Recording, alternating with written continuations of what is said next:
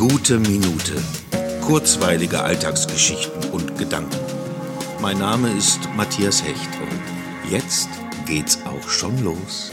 Das heutige Foto zur Episode findet sich auf meiner Facebook-Seite. Vielleicht der letzte Cappuccino im Straßencafé, bevor der Winter kommt. Naja, da wird schon noch was gehen und die Vorfreude auf den ein oder anderen goldigen Herbsttag ist ja vorhanden. Aber dennoch steuern wir unwiderruflich auf die kalte Jahreszeit zu. Der Sommer in diesem Jahr kommt mir außergewöhnlich lang vor. Ich habe das Gefühl, wir hatten sechs Monate Sommer oder so. Das liegt wahrscheinlich daran, dass die Zeit sich so in die Länge gezogen hat, und die Hälfte davon habe ich gefühlt in meiner Wohnung verbracht. Wirklich ein spezielles Jahr.